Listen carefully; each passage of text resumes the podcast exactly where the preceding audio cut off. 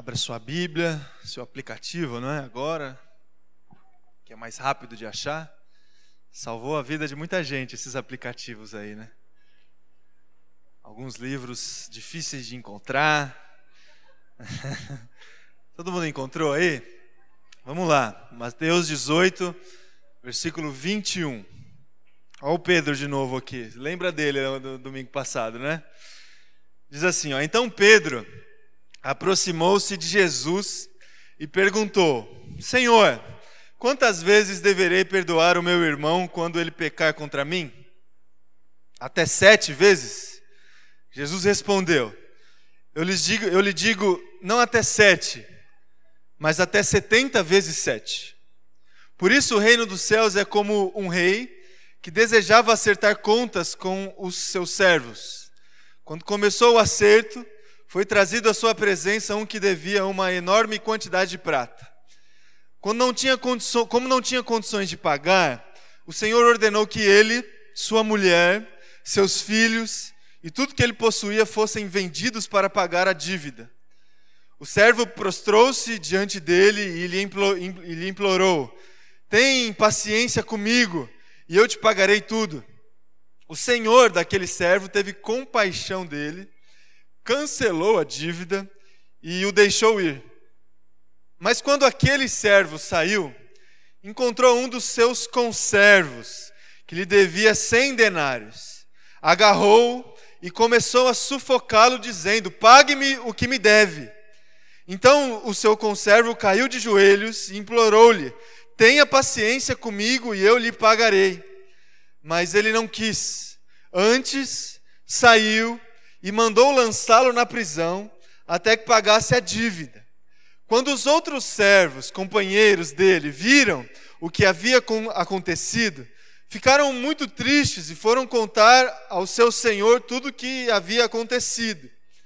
Então o senhor chamou o servo e disse: Servo mau, cancelei toda a sua dívida, e porque você me implorou, você não devia ter tido misericórdia do seu conservo, como eu tive de você? Irado, seu senhor entregou aos torturadores até que pagasse tudo que devia.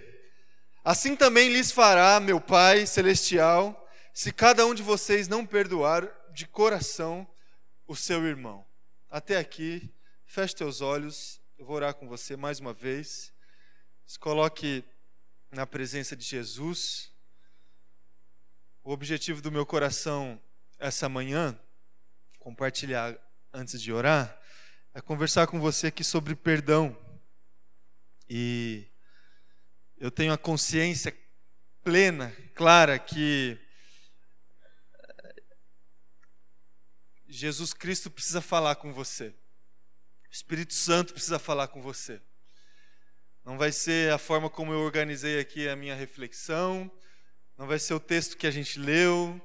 É Jesus, só Jesus, para tratar o nosso coração quando a gente fala de perdão. Então, ore o Senhor, se coloque na presença de Jesus. A gente vai falar sobre isso essa manhã. Senhor Deus Pai, nós entregamos nossa vida novamente, mais uma vez, diante do Senhor. Estamos aqui diante da tua presença, do teu amor, da tua graça, especialmente da tua graça.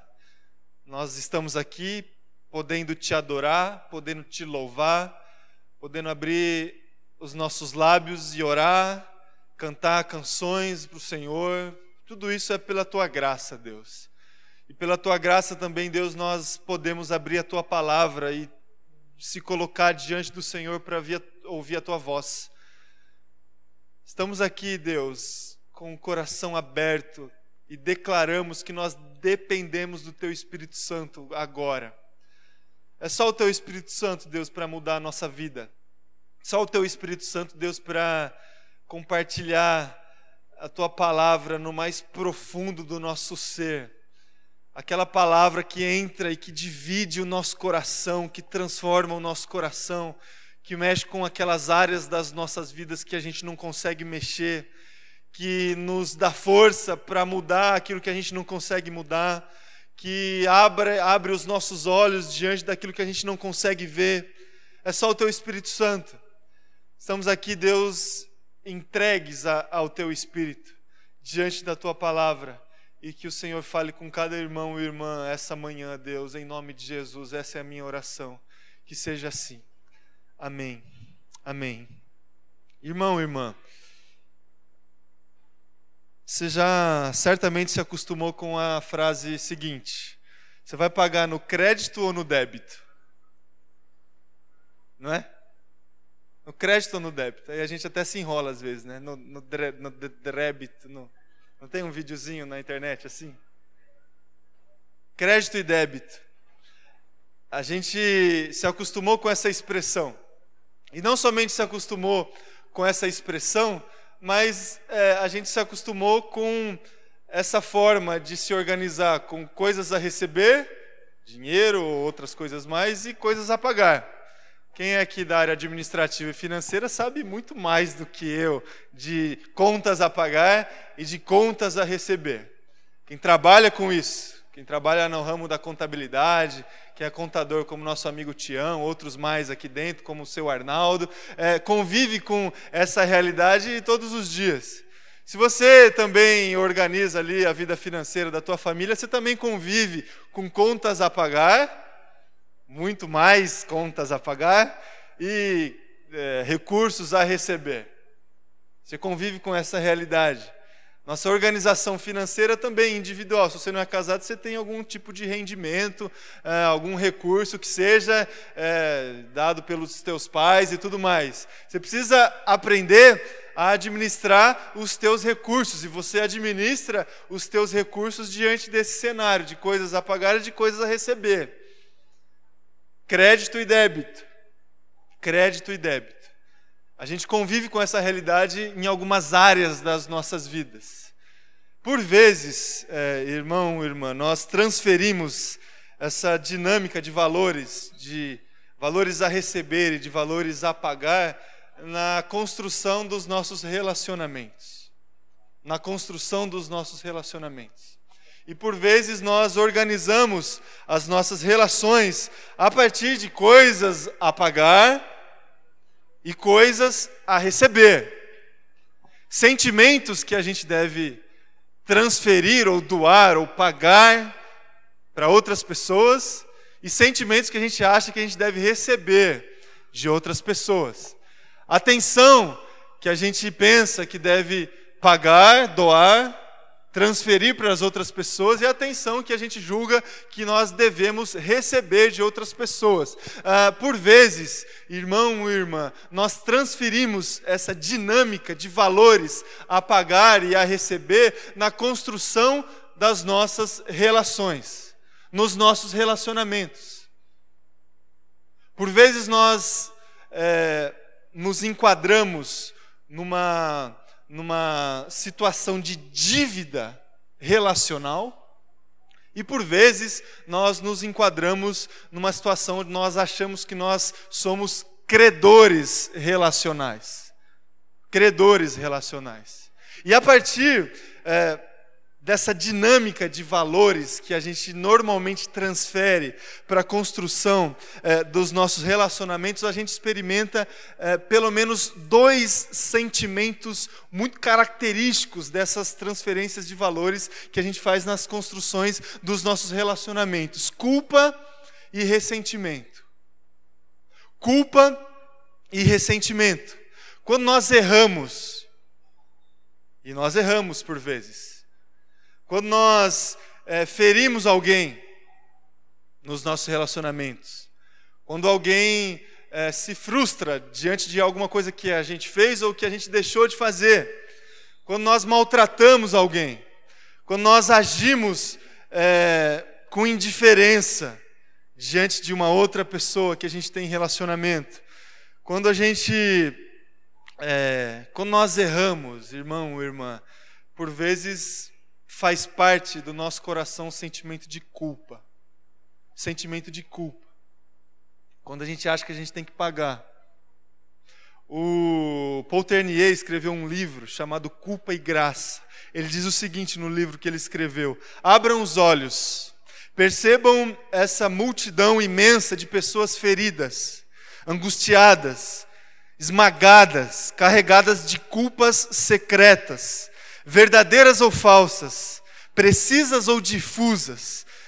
Há até uma espécie de culpa em existir, bem mais frequente do que se pensa. Culpa. Culpa. Esse sentimento que por vezes faz parte do nosso coração e que normalmente vem sobre nós a partir de erros que cometemos erros que cometemos em relação a outras pessoas. Isso faz parte de nós, faz parte dessa dinâmica na construção dos nossos, dos nossos relacionamentos. Um outro tipo de, de sentimento que faz parte do nosso coração é o ressentimento. O ressentimento é aquele sentimento que vem até o nosso coração quando a gente acha que a gente tem algum tipo de crédito relacional. Quando as outras pessoas erram conosco. As outras pessoas ferem o nosso coração. As outras pessoas agem de maneira que frustra o nosso coração. E aí a gente acha que a gente tem que receber alguma coisa dessas pessoas. Ressentimento. Ressentimento. Quando nós somos feridos, objeto do erro de alguém, com ações ou com a indiferença da outra pessoa. Experimentamos ressentimento no coração. O, o, o Luiz Felipe Pondé, um filósofo contemporâneo brasileiro, escreveu um livro chamado A Era do Ressentimento. Nesse livro, sobre ressentimento, ele diz o seguinte: é, ressentimento é você achar que todos deviam te amar mais do que o amam. Você achar que todo mundo devia reconhecer em você grandes valores que você não tem. Ele diz ainda no livro que provavelmente daqui a milhares de anos ou mil anos não vão lembrar da nossa época, né, nossa época de hoje, como a época de iPad e a época da Apple. Vão lembrar da nossa época como sendo a era do ressentimento. A era do ressentimento. Ressentimento, esse sentimento que faz parte do nosso coração por vezes. É aquele é aquela ideia que a gente tem por vezes de pensar que as pessoas estão nos devendo algo. As pessoas estão nos devendo mais atenção. As pessoas estão nos devendo mais respeito. As pessoas estão nos devendo mais amor, mais afeto, ressentimento. Ressentimento. As pessoas precisam concordar com os nossos posicionamentos ressentimento. Então, irmão e irmã, quando a gente constrói os nossos relacionamentos debaixo dessa dinâmica de valores, contas a receber e contas a pagar, a gente experimenta esses dois tipos de sentimentos, a culpa e o ressentimento. A culpa e o ressentimento. Quando nós fazemos contas para se relacionar, nós experimentamos culpa e ressentimento. Esse tem sido basicamente o jeito que o homem escolheu para conviver, fazendo contas. Fazendo contas. Como fazemos as contas monetárias nas nossas vidas. A gente a gente calcula a qualidade das nossas relações fazendo contas. Fazendo contas. O mesmo jeito expressado no texto que a gente leu pelo apóstolo Pedro. O mesmo jeito. Sobre perdão, Pedro, depois de Jesus ter falado algumas coisas em relação à dificuldade de se relacionar com o outro, Pedro chega para Jesus dizendo o seguinte: Jesus, é, quantas vezes eu preciso perdoar alguém quando alguém errar contra alguém fazer alguma coisa de errado contra mim? Quantas vezes, Jesus? As contas aqui. Quantas vezes, Jesus, eu preciso perdoar alguém? Sete vezes? Oito vezes? Dez vezes? Ou essa equação precisa estar zerada? Ele perdoou um, eu preciso perdoar outro. Perdoou dois, eu tenho que perdoar dois. Perdoar três, eu tenho um crédito de perdão. Fazendo contas. Qual que é a conta, Jesus? É, como que a gente estabelece esse, os nossos relacionamentos nesse, nesse, pensamento de crédito e débito? Foi mais ou menos esse o questionamento de Pedro para Jesus. Como que a gente se relaciona fazendo contas, Jesus? Como que é, como é que é essa equação? Quantas vezes eu posso perdoar o meu irmão quando ele errar? Sete vezes? E aí Jesus ele mostra para nós, mostrou para o Pedro e mostra para nós hoje, irmão e irmã, que o jeito de Jesus de estabelecer relacionamento não tem nada a ver com essa ideia de fazer conta. Aliás, se a gente for fazer conta, Jesus já acaba com tudo aqui. Porque Jesus já chega, chegou para Pedro o seguinte: Pedro, não é sete vezes que você deve é, perdoar o seu irmão, é 70 vezes sete. Você faltou na aula de matemática relacional, Pedro. 70 vezes 7. Ou seja, não faz conta, Pedro. Não faz conta. Porque se você parar aí para fazer conta, você vai, você vai perder. Você vai perder. O jeito que Jesus expressou aqui no texto que a gente leu, de Mateus capítulo 18, a partir do verso 21, o jeito de se relacionar com as pessoas e principalmente com os erros das pessoas é não fazer conta. Não fazer conta. E para explicar esse jeito de Jesus de se relacionar, ele contou uma parábola. Uma parábola conhecidíssima que a gente leu aqui. Tinha um senhor na, no, no pico da pirâmide. Debaixo desse senhor, outros servos debaixo desses servos, outros conservos. Era essa a estrutura social aqui da parábola que a gente leu. Um desse servo, desses servos que está no meio da pirâmide, devia uma quantidade enorme, enorme para o seu senhor. Alguns estudiosos bíblicos até tentam fazer uma conta aqui e é, redefinir os valores para os dias de hoje. Mas, mas imagine milhões e milhões de reais esse sujeito aqui devia para o seu senhor. Chegou o dia de acertar as contas. O senhor chamou o servo para acertar as contas. E aí, como é que vai fazer com essa dívida? Esse servo se prostra diante do Senhor: Senhor, tem paciência, tem piedade. Eu não vou conseguir pagar, mas tem piedade de mim. Um dia eu pago, não é? Devo, não nego, pago quando puder, não é essa frase? Não foi muito assim, foi muito mais é, intenso ali o momento e pediu misericórdia do Senhor. Senhor, eu não tenho é, esse dinheiro, mas eu vou te pagar um dia. O Senhor, a parábola diz que teve compaixão desse servo e eliminou, esqueceu essa dívida grandiosa que o servo tinha com o Senhor. Eliminou a dívida. O servo recebeu a misericórdia desse senhor e saiu. No que saiu, encontrou um dos seus conservos, que devia uma quantidade muito menor que ele, ele que ele devia para o senhor.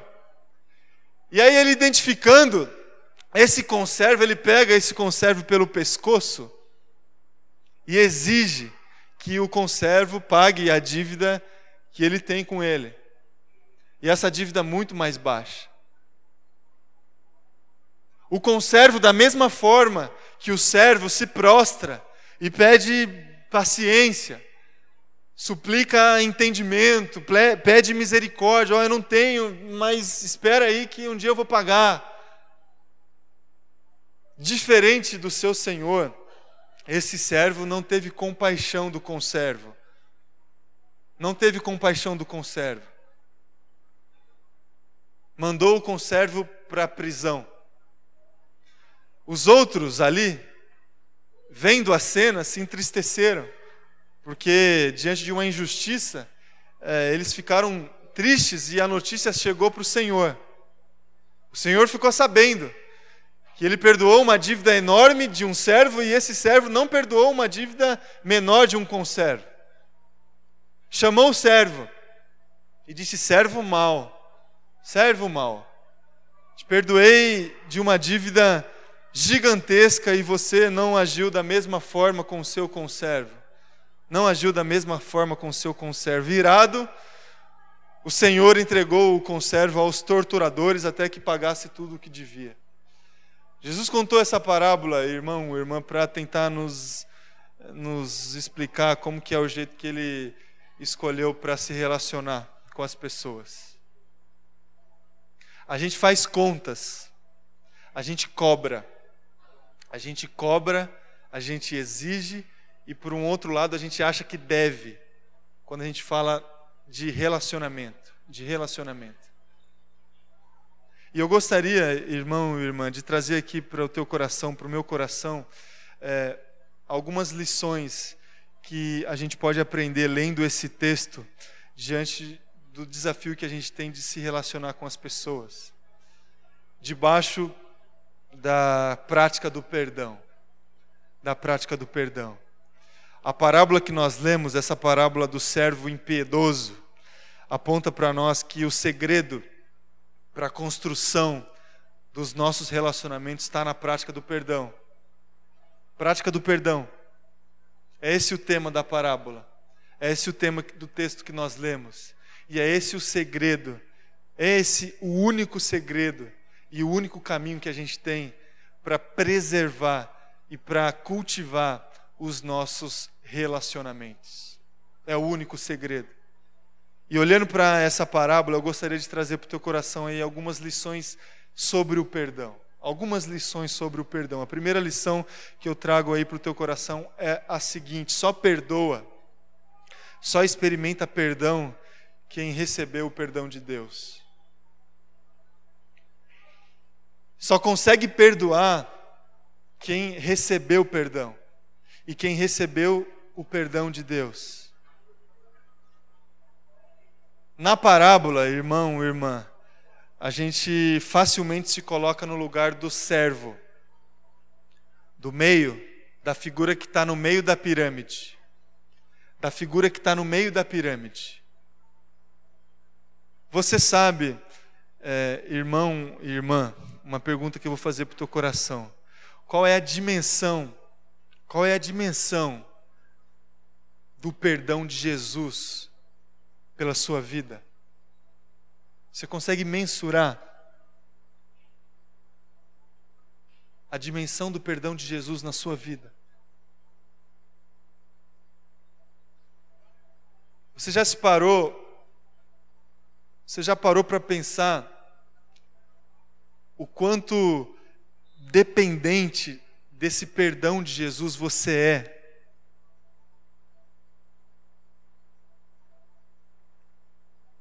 A gente não consegue mensurar, irmão, irmã, o tamanho da dívida que a gente tinha com o nosso pai. A gente não consegue mensurar. Porque a gente acha que a nossa vida é nossa mesmo. A gente acha que a gente se fez, né? A gente se fez. Deus, o nosso Pai, Jesus Cristo, Ele nos criou em amor, nos criou em amor, e para preservar a nossa vida, para preservar nossas, a, as nossas vidas diante do nosso orgulho, do nosso egoísmo, do nosso pecado. Ele nos ofereceu perdão. Nos ofereceu perdão. Ele nos perdoou. Completamente. Completamente. Acontece que nós temos muita dificuldade em alguns momentos das nossas vidas de receber esse perdão. Que a gente quer pagar. A gente quer pagar. A gente se comporta como aquele aquele jovem rico, sabe? Chegou para Jesus um dia, Jesus, é, quanto é que custa esse negócio aí de seguir o Senhor? Que, que eu preciso fazer? O que, que eu preciso comprar? A gente acha que a gente, a, a, a gente acha, irmão e irmã, que a gente tem que ser merecedor de tudo. A gente tem que ser merecedor de tudo, inclusive da graça e do amor de Deus. A gente se comporta como o jovem rico: Senhor, quanto é que custa? Sou rico, Senhor. Você me fala quanto é que custa que eu pago. Quanto é que custa, Senhor? Viver, te seguir. E Jesus, na ocasião, chegou para o jovem rico: é o seguinte, ó, não custa nada, mas já que você quer pagar alguma coisa, então paga tudo. Não é? Já que você quer dar alguma coisa, então vai dar tudo logo e me segue. Às vezes a gente tem muita dificuldade, irmão e irmã, de entender a graça de Jesus. A graça de Jesus. Porque a gente não funciona dessa forma. A gente cobra o conservo. a gente identifica um conservo e vai no pescoço, assim, sabe? E exige. Nós não agimos assim. O jeito nosso é fazendo contas. O jeito nosso é, Senhor, quantas vezes? Dez vezes sem juros? No crediário, no cheque? Quanto, como que é, Jesus? Jesus não é, o jeito de Jesus não é dessa forma. Nós recebemos o perdão de, de Cristo pela graça, irmão e irmã. Pela graça. Pela graça de Jesus. Você não merecia. Eu, eu não merecia o amor de Deus. Ele morreu por graça e por amor.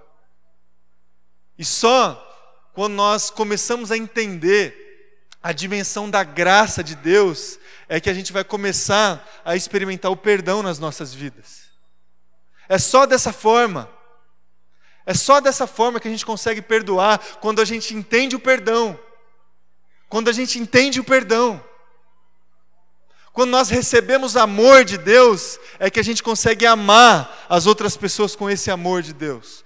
Quando nós recebemos a graça desse, desse Deus, é quando nós conseguimos agir a partir dessa graça em relação às outras pessoas. Só perdoa, irmão ou irmã, quem recebe perdão quem recebe perdão.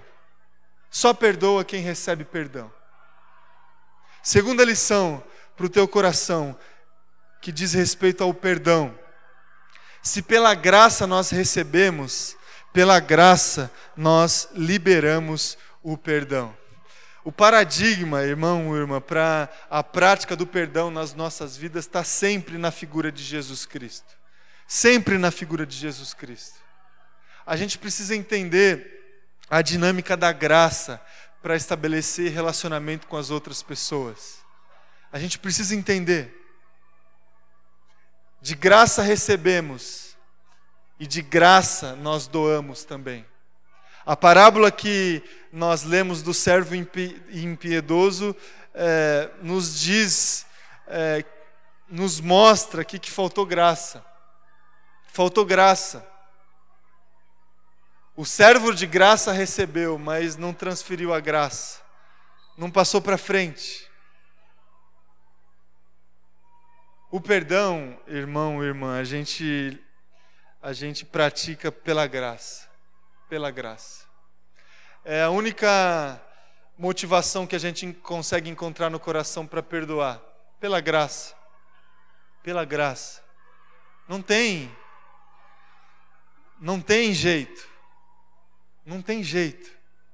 Não tem jeito. Se a gente começar a tentar encontrar motivações para perdoar alguém, a gente não vai encontrar. Talvez a gente encontre até momentaneamente. A gente se lembre, ó, ele me perdoou um, um ano passado, então vou perdoar ele esse ano. Às vezes até momentaneamente a gente encontra alguns motivos assim para praticar o perdão. Mas isso não vai permanecer para sempre. Certamente não vai permanecer para sempre. É pela graça. De graça nós recebemos de Jesus. E de graça nós transferimos o perdão. O preço já foi pago. A conta já foi sanada lá na cruz. A conta já fechou lá na cruz. Todos os nossos pecados já foi perdoado lá na cruz. A conta já foi feita, foi feita por Jesus. A partir de então é pela graça é pela graça. E pela graça nós perdoamos como um ato de fé. Como um ato de fé. Nós temos, seres pensantes que somos, muita dificuldade de agir por fé. De agir por fé. Nós praticamos o perdão se a gente tem fé no coração. Fé no coração. Fé no coração. Perdão é um ato de fé. Em terceiro e último lugar, irmão, irmã, sobre perdão. Terceira lição para o teu coração. De acordo com esse texto que nós lemos, quem não perdoa, quem não perdoa é condenado pela sua própria justiça. Quem não perdoa é condenado pela sua própria justiça. O texto que nós lemos mostra que o servo que não perdoou o conservo a notícia correu, chegou no ouvido do Senhor, o Senhor foi lá e julgou esse servo. Mas o julgamento que foi feito foi pela própria atitude que ele teve. A própria atitude que ele teve. Quando nós temos muita dificuldade de perdoar alguém, irmão, irmã, nós somos vítimas do nosso próprio ódio. Do nosso próprio ódio. Sabe quando nós utilizamos aquelas expressões, ah, no, é, quando a gente chega para alguém e fala o seguinte: oh, eu estou morrendo de, de raiva, estou morrendo de ódio, estou morrendo de nervoso. Essa expressão é muito verdadeira, porque o sujeito está morrendo mesmo. Está morrendo mesmo. Pela sua própria raiva, pelo seu próprio ódio, ele está sendo julgado pelas suas próprias atitudes. Quando nós não perdoamos, nós somos condenados pela nossa própria justiça. Pela nossa própria justiça. Nós nos.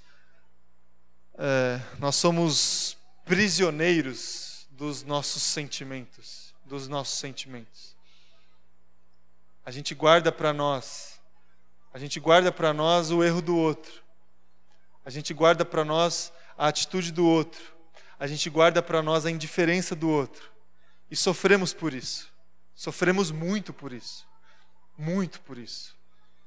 Quantos, quantas consequências negativas, irmão e irmã, é, nós trazemos para as nossas vidas pela, pela falta da prática do perdão. Pela falta da prática do perdão. Pela falta de misericórdia. Falta de misericórdia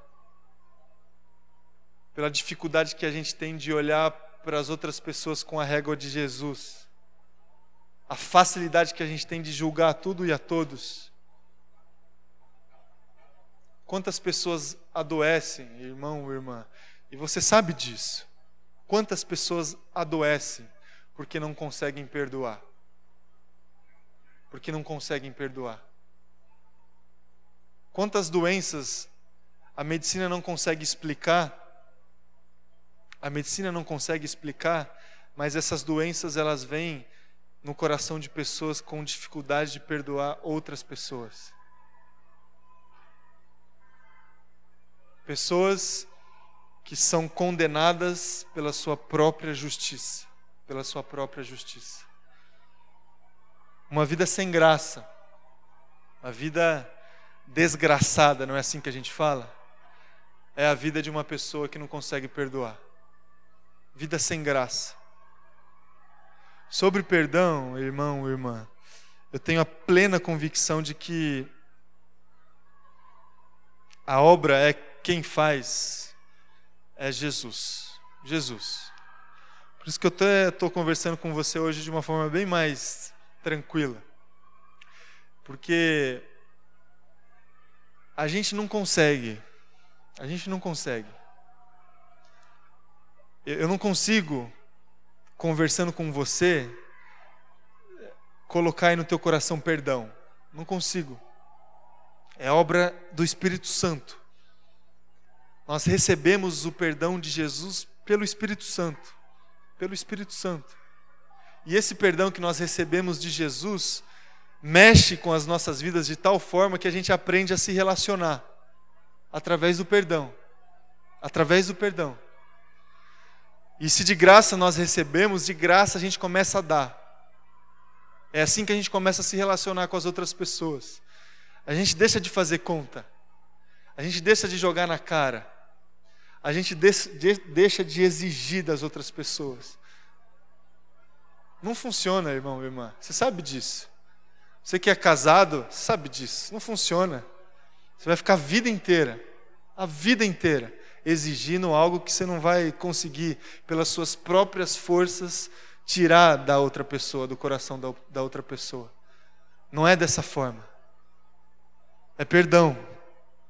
É perdão. É o perdão que de graça nós recebemos e de graça a gente dá. E se a gente viver assim, a gente vai viver uma vida pela graça.